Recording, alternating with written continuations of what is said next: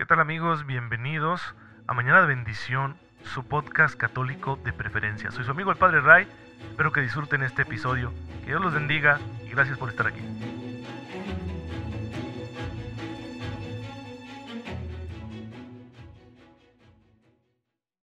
Muy buenos días, muy feliz jueves eucarístico, queridos hermanos, espero en Dios que se encuentren muy pero muy bien, gozando de cada cosa buena que el Señor nos está dando, de su gracia, con la cual nosotros podemos vivirlo todo a la manera de Cristo y así no solo ser dichosos en esta vida, sino irnos encaminando al cielo, que ese es el propósito principal que tenemos nosotros en la vida.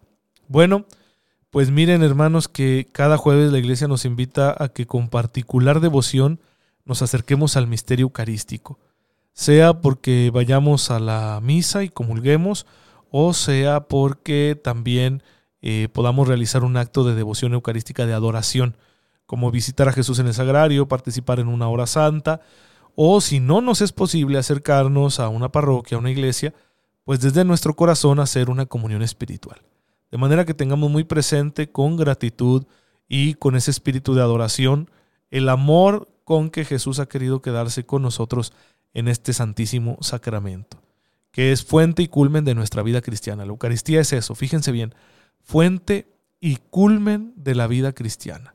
O sea, da, origen a la vida cristiana, pero también le da culminación, le da plenitud. Pues eh, es muy importante que nosotros eh, vivamos el misterio eucarístico con todo nuestro ser y con todo nuestro amor, con toda nuestra fe, para que realmente ese ser fuente y culmen se reflejen en nuestra vida cotidiana.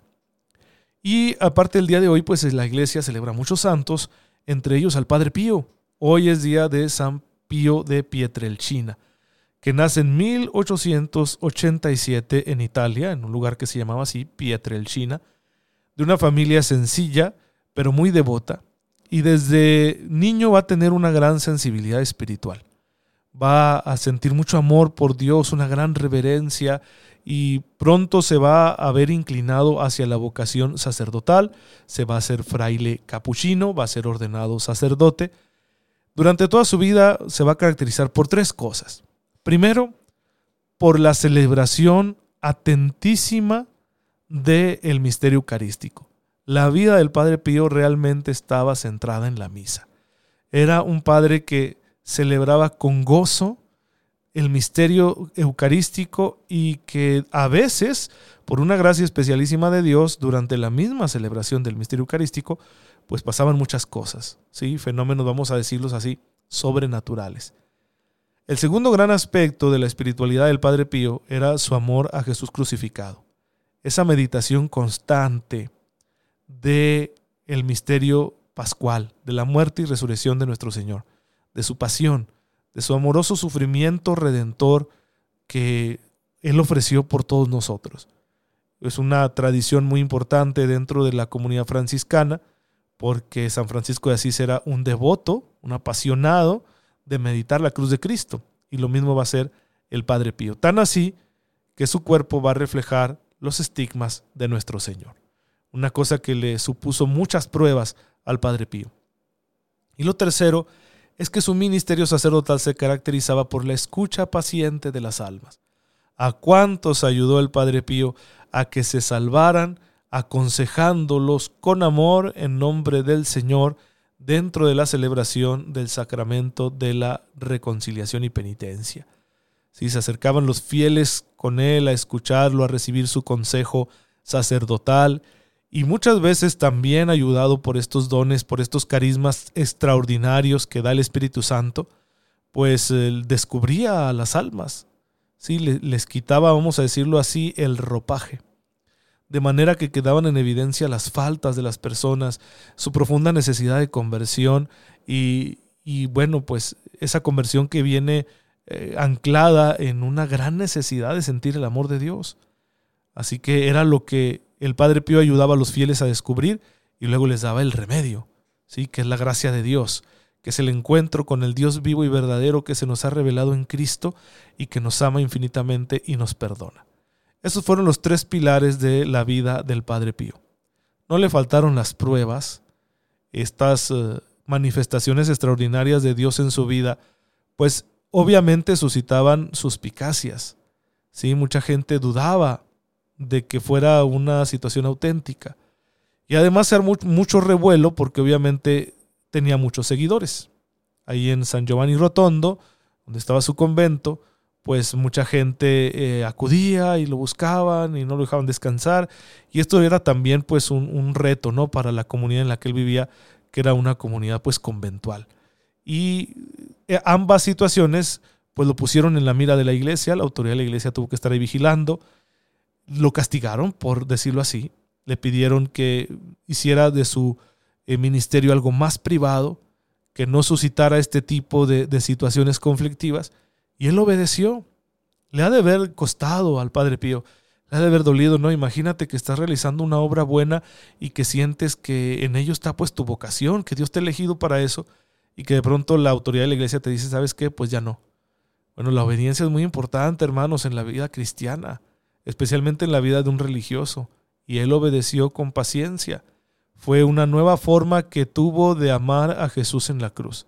Así que estuvo ese tiempo en obediencia hasta que poco a poco fue, eh, paulatinamente, fue rehabilitado, fue reintegrándose a su ministerio público. Ahora, como era tan conocido, tan querido, pues aquellas almas que se sentían bendecidas con su predicación, con su atención, eh, eran generosos con él. Así que le daban de sus bienes y él organizó estos bienes que los fieles le compartían para realizar grandes obras de caridad. Eso fue una obra muy buena que dejó el Padre Pío. Y jamás quiso ser el protagonista de nada, jamás se atribuyó nada. Y bueno, pues ha sido uno de los grandes santos de los últimos tiempos. Una persona muy querida, que sería beatificada por el Papa San Juan Pablo II en el año de 1997 y canonizado en el año 2002 por el mismo San Juan Pablo II. Le veneramos el 23 de septiembre, es decir, un día como hoy, porque fue ese día, si no me equivoco, el día en que falleció. Permítanme consultar el dato para no echarles mentiras aquí en su podcast católico favorito. ¿sí? Efectivamente, murió un 23 de septiembre de 1968 a los 81 años de edad. Se dice que cerca de 100.000 personas acudieron a su funeral. Era tan querido y tan conocido. Eh, San Pablo VI, cuando tres años después se dirigió a la comunidad religiosa a la que pertenecía el Padre Pío, a los capuchinos, les dijo, miren qué fama ha tenido y qué clientela mundial ha reunido en torno a sí. ¿Pero por qué? Tal vez porque era un filósofo, porque era un sabio, porque tenía medios a su disposición. No. Acudían a él porque celebraba la misa con humildad, confesaba desde la mañana a la noche, y era, es difícil decirlo, un representante visible de las llagas de nuestro Señor. Era un hombre de oración y de sufrimiento. Hermanos, la vida del Padre Pío a mí me cuestiona mucho porque su servidor, por, por su personalidad, pues es, es una persona alegre, soy dinámico, soy movido, me gusta estar realizando acciones creativas, ¿no? Para llevar el Evangelio de nuestro Señor a todos los corazones. Y, y, a veces me pregunto si yo sería capaz de llevar una vida así, de silencio, de sacrificio, de un amoroso servicio, claro, especialmente en la administración de los sacramentos. Soy sacerdote, igual que el Padre Pío. Pero creo que lo que he aprendido de él es lo siguiente, que la realización personal la felicidad que podemos tener, tener en este mundo no depende, no depende, fíjense bien lo que voy a decir, no depende de la exterioridad de las cosas. No depende de las acciones exteriores que realizas. Depende de tu comunión con Cristo. Y cuando esa comunión se da, cuando esa necesidad de sentir que le pertenecemos a Él está satisfecha, entonces todo lo demás pasa a segundo lugar. Un día puedes estar predicándole a una multitud y al otro día en una capilla celebrando en silencio. Puedes pasar años llevando el Evangelio a miles de personas y al otro día la iglesia te dice, ¿sabes qué? Guarda silencio y lo guardas y no pasa nada porque la comunión con Jesús le da sentido a todas las cosas. Eso es lo más importante. No que digas, ah, no, sí, yo quería viajar y viajé. Ah, yo quería tener muchos títulos y los tuve. Ah, yo quería hacer una empresa y la hice. Esas cosas son buenas y en ocasiones necesarias. Y es lícito que aspiremos a ellas. pero que nunca aspiremos a ellas más de lo que aspiramos a estar unidos a Cristo. Esa es la clave para la felicidad terrenal y para la santidad, que nos conduce hacia la felicidad celestial, que es muchísimo más grande que la felicidad de este mundo.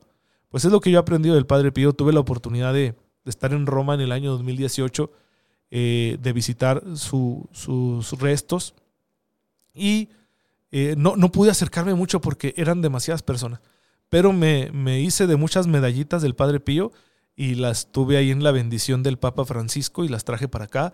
A mucha gente, verdad, cercana les di ahí su medallita del Padre Pío. Y particularmente, la verdad es que el Padre Pío me cae así un poco mal, ¿no? Porque se entregó por completo a su ministerio, ¿verdad? Y uno en estos tiempos modernos a veces dice, ay, mi descanso, ya que les voy a hacer ejercicio, ya que les voy a hacer esto, voy a hacer lo otro, a qué les voy a salir con mis amigos. Y, eso a mí me, me cuestiona, ¿no? De, la, de la santidad del Padre Pío. Y tengo por ahí una amiga que siempre me está recordando que el Padre Pío y el Padre Pío, ya me tienen cansado con el Padre Pío, pero bueno, algo me quiere decir Dios a través de él, pues ahí lo pondremos en oración para irlo asumiendo. Pero pues la centralidad de Cristo, otra vez de nuevo, ¿no? Esa espiritualidad cristocéntrica, que para ser auténticamente cristocéntrica tiene que tener un buen fundamento teológico, es decir, hay que conocer bien la persona de nuestro Señor, y es lo que estamos haciendo aquí con mucho gusto, con mucha alegría en Mañana de Bendición, conociendo a Jesucristo. Estamos hablando de esta parte importantísima de la vida, del ministerio de Jesús, que fueron sus milagros. Y hemos llegado a esta dimensión de los milagros que llamamos dimensión salvífica. Hablamos mucho de la dimensión apologética, pero ayer empezamos a hablar ya de la dimensión salvífica de los milagros y vamos a continuar contando acerca de esto. Los milagros no solo tienen un valor probativo, ¿sí? sino que tienen un, valor salvífico. Y decíamos cómo en San Juan se utilizan dos términos griegos para hablar de milagros, semeion y ergon. Semeion como signo, ¿sí? que quiere decir que hay algunas de las obras de Jesús en las que aparece con más fuerza la dimensión apologética, eh, aparecen más los milagros como signos, como señales de que Jesús es el Mesías y su misión es divina pero en otros aparecen como obras, ¿sí? como ergon, como una acción que se realiza para salvar a la persona. Porque eh, la persona humana está en el centro ¿sí? de este proyecto que Dios tiene. Y Jesús ha sido enviado por el Padre a salvar a la persona. Entonces muchas de las obras de Cristo tienen esa, esa capacidad en la que aparece con mayor fuerza la dimensión salvífica, de rescatar a la persona. Podemos verlo, por ejemplo, con el ciego de nacimiento, ¿sí? Qué importante es lo que dice Jesús de él antes de sanarlo. Dice, no, no, es que él no nació así porque, digo, no, no nació así porque haya pecado él o sus padres. Dice Jesús, no, nació así para que se manifieste en él la gloria de Dios. Y podemos decir eso de todas nuestras limitaciones, enfermedades y discapacidades. Podemos decirlo, ya hay que decirlo. Es uno, uno, de los aspectos teológicos muy importantes de la predicación de Jesús porque viene a superar la mentalidad judía, que veía toda enfermedad, limitación o discapacidad como producto de un castigo divino. Sí, ojo, claro que a fin de cuentas los desórdenes físicos son producto del gran desorden que ha traído el pecado. Dios no quería que en el mundo sufriéramos así. Así que el pecado ha introducido desorden y parte de este desorden es la enfermedad la discapacidad, las limitaciones físicas. Pero no quiere decir que siempre haya una conexión directa entre una discapacidad, entre una enfermedad, entre una limitación física y un pecado concreto de la persona o de sus padres. Eso es lo que Jesús nos está diciendo. Que no establezcamos de manera general esa conexión, porque en la mayoría de las ocasiones no la hay. Entonces, ¿por qué Dios sigue permitiendo que suframos? Bueno, porque el sufrimiento, el dolor, la limitación es un espacio para que se manifieste la gloria. ¿sí? La gloria de Dios se va a manifestar en medio de nuestras limitaciones y debilidades. San Juan va a insistir en ese aspecto salvífico de los milagros porque pone a Jesús actuando misericordiosamente a favor de personas concretas. Pero no es el único. También lo vemos así en los otros evangelios, como Jesús pone delante a la persona ¿sí? Está la persona en medio con sus necesidades y requiere una atención amorosa de parte de Jesús. Ese es el proyecto del Padre. Lo veíamos ayer que les contaba este evangelio, ¿no? Donde descienden al paralítico por el techo para que llegue hasta donde está Jesús y como Jesús, viendo la necesidad de esa persona y viendo la fe de los que lo llevaban, le perdona sus pecados y luego lo sana de su enfermedad. Así podremos encontrar muchos otros textos que narran evangelios, donde vemos que Jesús ejecuta sus milagros en un contexto religioso y se niega a realizar milagros donde no hay fe, donde no hay una disposición interior a la conversión. Jesucristo no busca nunca lo prodigioso porque sea prodigioso. ¿Sí? Esto es lo que ocurre en su pueblo, Nazaret. Ahí se niega a hacer milagros porque no encuentra el clima religioso adecuado. Marcos 6 del 1 al 6. De igual manera se niega a hacer milagros delante de Herodes, Lucas 23, 8, porque Herodes simplemente quería ver un milagro por curiosidad. Los judíos, por su parte, piden una gran señal que produzca la admiración de todos los pueblos. Quieren que Jesús realice una acción espectacular, deslumbrante. Jesús responde que no les dará otra señal que la de Jonás. Es decir, cuando la dimensión salvífica se hace a un lado, Jesús no hace el milagro.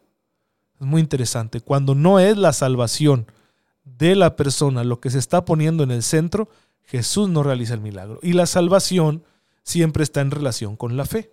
¿sí? Por eso a la mujer hemorroísa, cuando le toca su manto y queda curada, Jesús se devuelve y le dice, tu fe te ha salvado, vete en paz. ¿Sí? A la mujer aquella, la sirofenicia, que le decía, ten compasión de mi hija porque está poseída por un espíritu. Y que Jesús la pone a prueba, ¿no? Y le dice, oye, tú eres pagana, ¿sí? No está bien que yo le dé lo de los judíos a los, a los paganos, porque los judíos son los hijos, los paganos son como los perros. Fíjense qué interesante lo que Jesús hace. Pero esta mujer no se rinde. Señor, pero un perrito hasta de las migajas que caen de la mesa de sus amos se alimenta. Mujer, qué grande es tu fe, que sea como, como tú has creído. ¿sí? Entonces la dimensión salvífica es esa, una fe que alcanza de Dios una acción milagrosa, pero que obviamente no se va a quedar ahí, sino que va a hacer que la vida entera de la persona se transforme. Por ejemplo, cuando se dice de María Magdalena que habían salido de ella siete demonios, es decir, Jesús había realizado una gran liberación en esta mujer. Sabe Dios por qué esta mujer estaría así poseída por esos espíritus inmundos, pero Jesús la liberó y ¿qué más se nos dice de ella? Se convirtió en seguidora, enamoradísima de Jesús. Sí, fue su discípula fiel. Por eso la vemos ser testigo de la resurrección y acompañar a la madre de Jesús y al discípulo amado en la cruz por el efecto salvífico del milagro, ¿sí? Es un milagro, un, exorcismo, una liberación que Jesús realiza. Lo hace y entonces la persona es salvada y la salvación que implica que la persona se convierte y pone a Jesús como centro de su vida y se vuelve un discípulo de Jesús. Entonces el ejemplo de María Magdalena es clarísimo, es muy elocuente en ese aspecto, de que una vez realizado el milagro la persona se vuelve creyente. Lo vemos también cuando sana ¿sí? al, paralítico, ¿sí? que lo sana ahí cuando no podía bajar a la piscina, ¿se acuerdan de ese episodio? Jesús lo sana y le dice, no vuelvas a pecar, pero cuando se lo encuentra de nuevo, porque lo agarraron y lo cuestionaron los judíos, pero cuando se lo topa de nuevo, le dice, ¿crees en el Hijo del Hombre? ¿Y quién es para que yo crea? Soy yo el que te está hablando. Creo. ¿sí? Confiesa su fe. Se hace también discípulo. Pues esa es la dimensión salvífica que tienen los milagros. Son acciones realizadas misericordiosamente por Jesús con el poder de Dios que Él posee en plenitud, por bien de la persona, pero por el bien integral de la persona, es decir, no solo para que sea curado o liberado, no solo para que se sane una situación particular, sino para que toda la vida de la persona dé un giro, para que la persona recobre el sentido de su propia dignidad y se convierta en discípulo. Y esa persona ya tenga esa fe viva que le ayude a poner a Dios en el centro de su existencia y que le ayude a ser una persona que ama a su prójimo. Pues cuando pidamos un milagro, hermanos, recordemos que eso es lo que Dios quiere. ¿Sí? Donde no estemos poniendo en el centro la salvación, entonces es probable que no ocurra el milagro que pedimos. Porque quizá estamos pidiendo por curiosidad o por egoísmo. ¿sí? Porque, ay Señor, ya no aguanto esta enfermedad, ¿verdad? quítamela, porque si no, yo no sé qué voy a hacer. Esa oración rebelde es una oración inmadura. Hay que decir, Señor, pues yo aquí estoy, yo sé que si tú quieres, puedes curarme. Pero, ok, viene el Señor y te cura, ¿sí? ¿Y entonces qué vas a hacer? Ahí ya, una vez que hemos experimentado esta gracia de Dios, nuestra vida tendría que dar un giro y tendríamos que ser mejores discípulos de Jesús. Pues bueno, que así sea, que tengamos mucha fe para que ocurran esos milagros en nuestra vida y entonces nuestra fe crezca, aumente y seamos los mejores discípulos de Jesús. Te damos gracias, Padre, porque en tu Hijo manifiestas tu poder y tu amor a favor de nosotros los hombres.